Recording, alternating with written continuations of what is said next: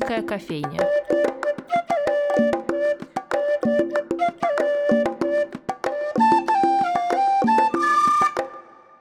Здравствуйте, дорогие друзья! С вами Анастасия Филиппова и программа «Шумерийская кофейня» на радио «Фонтанный дом». 27 января 24 исполняется 80 лет со дня полного снятия блокады Ленинграда. Это день важный не только для каждого ленинградца-петербуржца, как это вообще принято говорить, но и для всех остальных, кто осознает, что любая война и все, что ей сопутствует, это в первую очередь катастрофа. Но все катастрофы заканчиваются, и сегодня у нас в гостях Мария Савельева, методист музея Анны Ахматовой. Мы поговорим о войне, блокаде и, конечно, о фонтанном доме. Маша, привет. Привет, Настя. Э, я предлагаю для начала немного ввести слушателей в контекст, чтобы было легче ориентироваться вообще во временном периоде. Расскажи, пожалуйста, о положении Ахматовой к началу войны, там сын в заключении, почти полное отсутствие каких-то публикаций там с редкими исключениями и так далее. Вот эту часть жизни я предлагаю сначала затронуть. Вот в марте 1938 года снова был арестован Лев Гумилев, и Ахматова ощущает себя вновь в этом страшном городе. Мне вновь появляется такая трагическая тема разговора о Ленинграде и о том, какие события происходят в ее жизни. В то же время она остается жить в фонтанном доме и здесь переживает тяжелый да, арест сына. Здесь же начинает э, вновь возвращаться к теме реквиема. И в это же время в фонтанном доме э, на фоне начинающейся тогда да, финской войны она пишет свой цикл в 1940 году и э, фиксирует там события и падение Парижа, обстрел Лондона, финская кампания, захват Финляндии, и это ее сюжеты в то время, сюжеты поэтические. Конечно, и эти стихи, как и «Реквием», как и начинающийся гул поэмы «Без героя», она не может тогда публиковать. Это произойдет много лет спустя.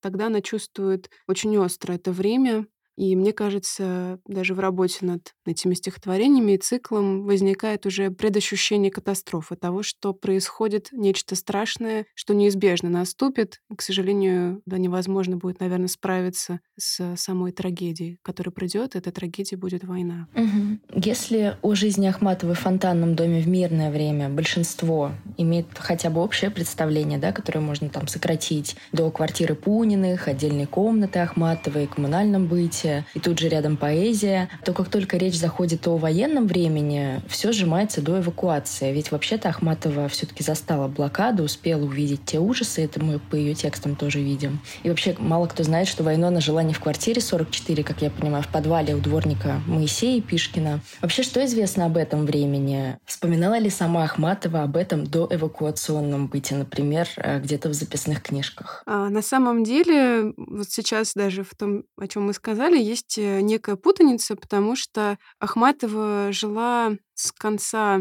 лета 41 года в писательском доме на канале Грибоедова. Она переехала туда, попросила помочь ей семью Томашевских. И с вот начала сентября, по сути, до своего отъезда, весь месяц она жила там. И та квартира Моисея Епишкина, да, вот тот угол Дворницкой, которым вспоминает, например, Ольга Бергольц в своих записях, это как раз Дворницкая в писательском доме. С именем Моисея Епишкина связано тоже тяжелое воспоминание для Ахматовой, потому что в сентябре, когда начались обстрелы города. 17 сентября Моисей Пишкин погиб, и по воспоминаниям близких Ахматовой, она до конца своей жизни помнила этот день. Говорила, что в этот день погиб и Пишкин. Считала, что он погиб именно вот по ее вине. Она попросила его выйти в киоск на улице Желябова. В это время начался обстрел, и, к сожалению, этого человека не стало. Но еще до отъезда в писательский дом Ахматова, конечно же, оставалась в фонтанном доме и застала вот те изменения жизни людей в самом флигеле в Шереметьевском квартале. Летом в саду фонтанного дома были вырыты бомбоубежища, их называли щели, мы потом о них чуть позже тоже поговорим. И, конечно, вообще сам, само изменение жизни вокруг нее в условиях коммунальной квартиры, в которой она жила. Это все тоже часть э, вот таких блокадных будней. В самом блокированном Ленинграде она провела 90 дней. Да, с одной стороны, кажется, не такой уж и большой срок, но вот первые острые ощущения она, конечно, сохранила в своей памяти.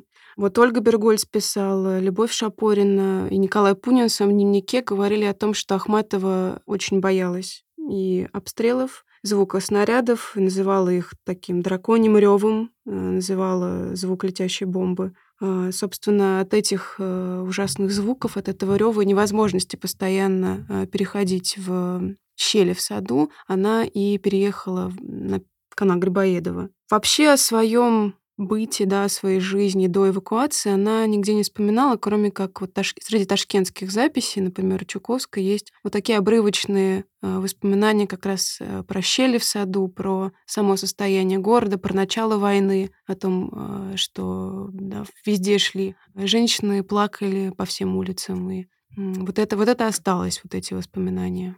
Но продолжая эту историю с фонтанным домом, мы, насколько знаем, блокадное время и вообще довоенное для Ахматовой это еще и продолжение знаменательной для ее биографии дружбы с сыном соседей Валей Смирновым. Расскажи, пожалуйста, об этом эпизоде. Как думаешь, почему вообще они сдружились? Ну, мне кажется, с одной стороны, здесь имело влияние то, что эти люди были очень близкие, э, вот в буквальном смысле, да, они жили друг рядом с другом. И, наверное, в какой-то момент необходима была вот такая душевная да, теплота, поддержка. И удивительно для самой себя Ахматова, да, об этом вспоминала. Она нашла ее вот в дружбе с этими мальчиками, читала им книги, и мне кажется, это было вот такое взаимное, очень приятное общение. В экспозиции у нас э, комнате, в которой Ахматова жила перед войной, находится фотография Ахматовой и мальчика Вали. Фотография это 40-го года, и рядом с фотографией есть записка. Многие, я думаю, экскурсанты, посетители музея обращали на нее внимание. Там такие слова, он дает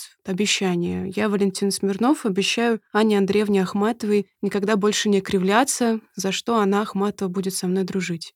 А, для меня вот эта записка всегда ну, вызывает, конечно, улыбку, но в то же время говорит о совершенной искренности этой дружбы и о том, какими были их отношения. И, может быть, поэтому для Ахматовой так горько было да, узнать о гибели одного из мальчиков потом в 1942 году. Вообще сами стихотворения, которые посвящены, можно их назвать, да, стихами памяти Вали Смирнова, но Ахматова дала заголовок памяти мальчика, убитого снарядом в Ленинграде. Стихи были написаны в апреле 42 года. Несколько дат есть, но получилось в то время небольшая путаница. Видимо, пришло письмо с известием о том, что кто-то из мальчиков умер. Сначала решили, что это был младший Вова, поэтому тоже было очень горько, да, он совсем был еще маленьким э, ребенком. И у Лидии Чуковской в записях из ташкентских тетрадей записи есть э, две небольшие датировки. Одна из них относится как раз к апрелю 42 года с известием о гибели Смирновых, а потом есть небольшая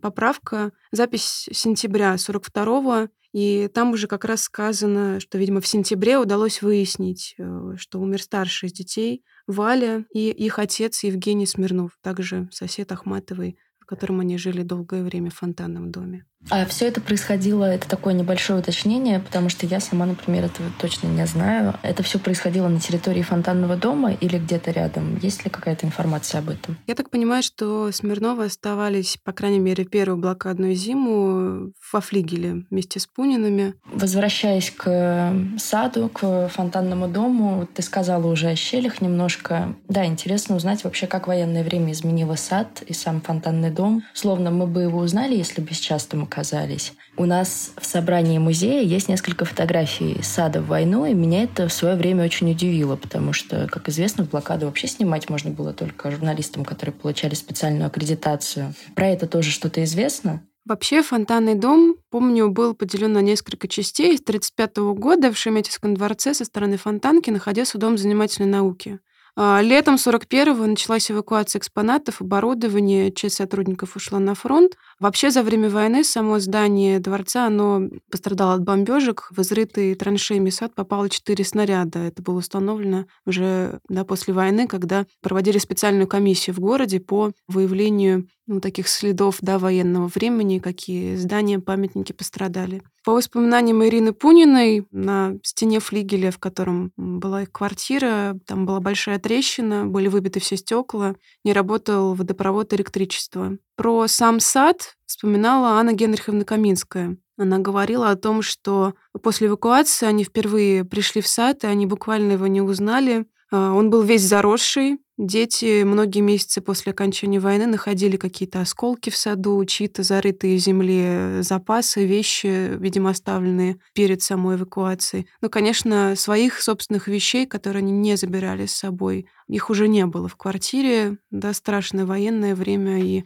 там жили другие люди несколько месяцев как я понимаю. И, конечно, там мебели, книг, э, большей части всех этих вещей и вещей Ахматовой тоже не было. А по поводу самих фотографий я, к сожалению, не могу дать э, такой комментарий, почему они остались в фондах и какая точно датировка этих фотографий. Но были, конечно, особые разрешения у фотокорреспондентов ленинградских. А, но на самом деле удивительно, но обычные ленинградцы тоже фотографировали э, город, хотя это было запрещено, но я знаю, например, один мальчик, он достал, вообще он перед войной увлекался фотографией, очень много снимал, достал где-то пленки, и осенью 41 года и зимой он фотографировал э, Ленинград. Да, и эти фотографии остались в таком семейном архиве, и таких находок, я думаю, достаточно много, вот если мы говорим в целом Слушай, а какие санкции вообще были за то, если, например, человека ловили за съемкой в блокадном городе? Ты не знаешь случайно?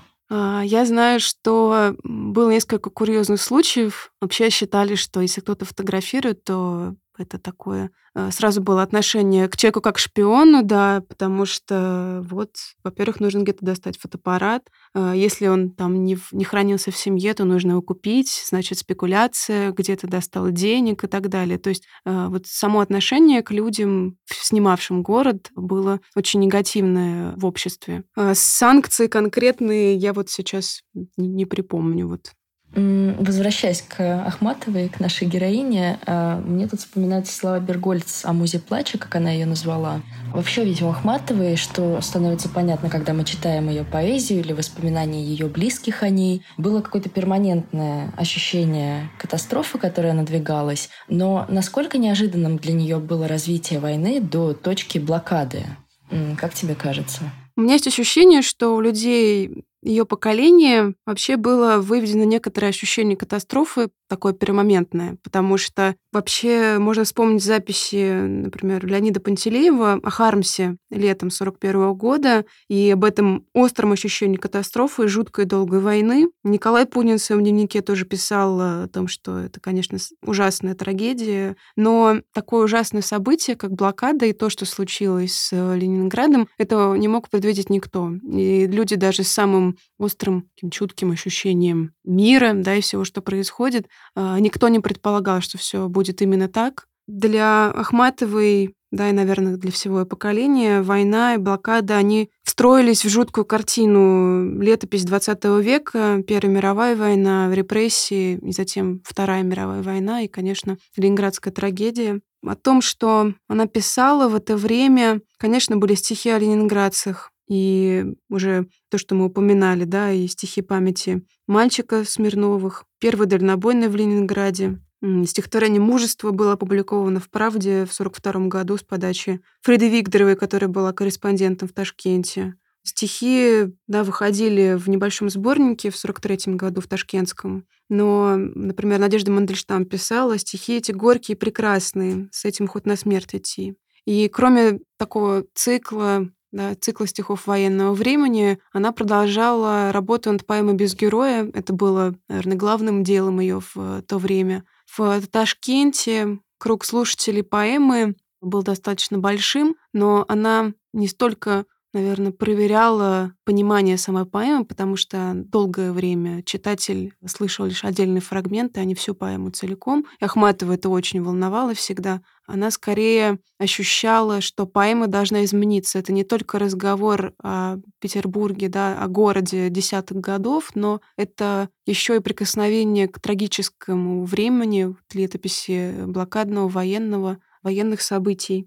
И, конечно, и северные элегии она продолжала писать, и две из них получили название ленинградских. И вот такое ощущение войны и вообще вписывание ее в ее поэтический текст, оно было неизбежным, и мне кажется, то, как поэма выглядела в итоге, Ахматова понимала во многом это влияние войны. Да, и тут ведь тоже важна эта диалогичность, да, когда поэт читает свои стихи э, публике и что-то слышит от нее, э, вольно или невольно, текст все равно меняется, подстраиваясь как-то под ощущение на то, что происходит.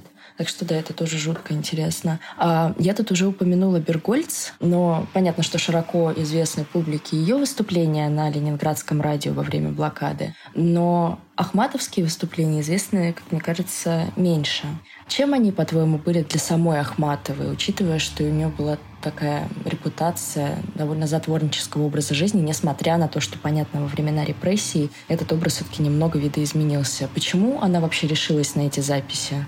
Что удивительно, Ахматова в воспоминаниях о Ленинграде и потом позже в записных книжках, она об этом не говорит, она не вспоминает э, да, о самом выступлении. Можно найти только фрагменты как раз в дневнике Ольги Бергольц о том, как они записывали Ахматову. Вообще, мне кажется, что то выступление 25-26 сентября 1941 года для Ахматовой было таким проявлением некой э, гражданственной линии. Да, Мандельштам однажды сказал, что в 30-е годы стихи должны быть гражданскими сейчас. И у меня есть ощущение, что и для Ахматовой выступление и ее стихотворение такого высокого ну, стиля, наверное, уровня, они были как раз проявлением вот этой гражданственности. Не в пафосном смысле слова абсолютно, а именно в том отношении, как должен себя вести человек, как нужно говорить о войне, о том, что происходит, и само выступление, мне кажется, пронизано было именно этой мыслью.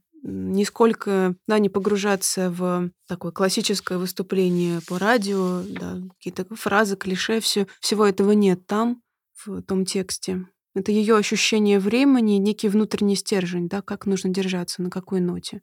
Дальше, наверное, стоит перейти уже к части про эвакуацию, если мы хронологически идем. Интересно у тебя узнать, хотела ли вообще Ахматова из э, окруженного города уезжать, и как вообще протекала ее жизнь в Ташкенте. И тут такой подспудный вопрос, э, почему именно Ташкент в итоге? Потому что тот же Пастернак, например, Чистополе оказался. Это интересное такое разделение. Про эвакуацию я бы несколько слов сначала сказала, в принципе, об ощущениях ленинградцев, потому что очень много об этом писали в дневниках, воспоминаниях. Говорили, вообще в самом Ленинграде сложилось в первый месяц войны ощущение, что война будет очень быстрой, и все быстро закончится, поэтому первые да, трагический и жуткий, конечно, отъезд э, детей из Ленинграда летом 41 года в Ленинградскую область. Все это э, постепенно вот так сжалось до внутреннего ощущения ужаса, и люди понимали, да, мы уезжаем в неизвестность, непонятно, сможем ли мы вернуться, когда это произойдет. И, к сожалению, очень многие люди по этой причине отказывались от эвакуации, понимая, что здесь их дом, здесь э, их родные, близкие, которых они не могут оставить.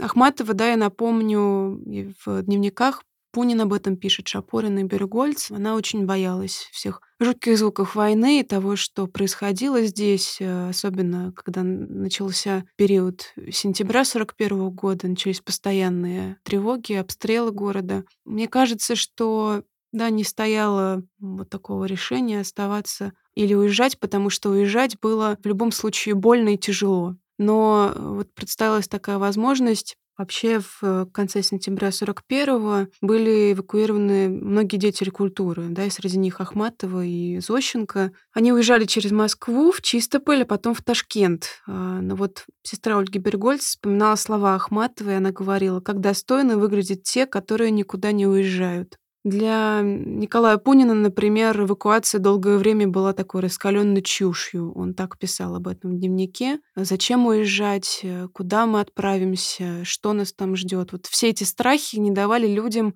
наверное, отпустить э, вот привязанность к городу, к устроенному быту. К большому сожалению, да, очень многие ленинградцы оставались здесь. По поводу, скажем так, выбора города, это, этот вопрос не стоял да, никаким образом. Уезжали через Москву, и Ахматова потом приняла решение, вот в записях Чуковской есть об этом, октябрь 41 года, я даже процитирую, наверное, небольшой кусочек. А, Лидия Корнева написала, получила телеграмму, Чистополь выехали Пастернак, Федин, Анна Андреевна. Дальше про деньги и шубу. И так мне суждено увидеть Анну Андреевну опять. Если только она не останется в Казани. Ахматова в Чистополе. Это также невообразимо, как Адмиралтейская игла или арка главного штаба в Чистополе. Вот такое описание есть. И да, потом, конечно, они встретились, и Чуковской было важно узнать о том, что происходит в Ленинграде. Она пыталась как-то задавать вопросы. А, вот один, одним из вопросов был, боятся ли немцев в Ленинграде, может ли так быть, что а, они ворвутся.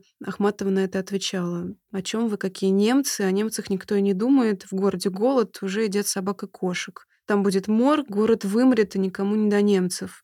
Дальше в записи 20 октября. Сегодня Анна Андреевна сказала мне, я решила, я поеду с вами. И вместе с семьей Лидии Чуковской она отправилась э, через Чистополь в Ташкент. И еще маленький кусочек вот из записи Лидии Корнеевны, который, мне кажется, удивительно показательным вообще осознание людей вот того, что происходит с ними. Дорога долгая, да, добирались они достаточно долго, продолжительное время. Ноябрь 41 года.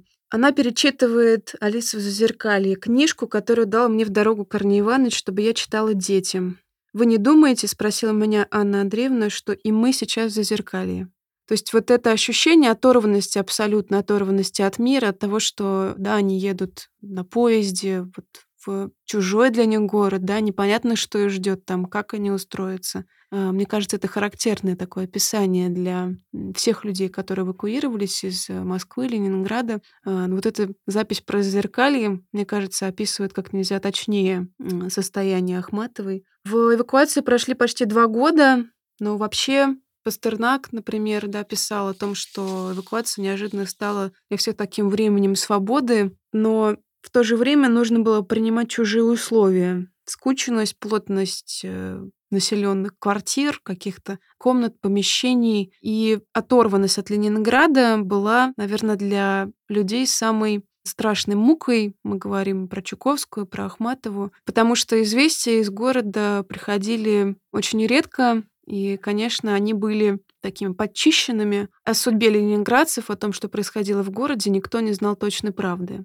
Ольга Бергольц, которая уехала в эвакуацию в весной 42 года, она говорила о том, что ее принимали в Союзе писателей, она общалась да, со своими, ну, с неким кругом литераторов, и они ничего не знают о том, что происходит в Ленинграде, и она с ужасом понимала, что это два разных мира да, как живет Ленинград, как живут э, люди там. И вот это отсутствие информации, некий информационный голод для людей, оказавшихся в других городах, он тоже был очень серьезным испытанием. Были только сводки по радио, самой общей информации, но вот знакомые Ахматовой в Ташкенте говорили, что радио в комнате у нее не выключается. Она слушала сводки, и лицо ее казалось живым воплощением трагедии. Она получала письма от Томашевских, от э, Владимира Гаршина, но они никогда не писали конкретно об обстоятельствах своей жизни, о том, что действительно это очень страшное время.